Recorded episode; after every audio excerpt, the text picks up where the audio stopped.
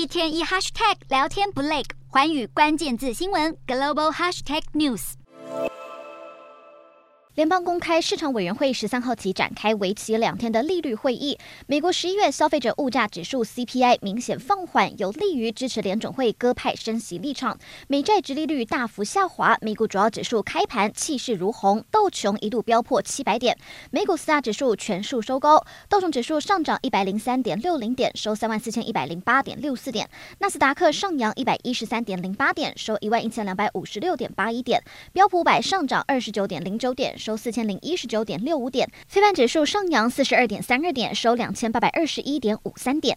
欧洲股市方面，美国通货膨胀速度进一步放缓，十一月消费者物价指数年增百分之七点一，低于预估。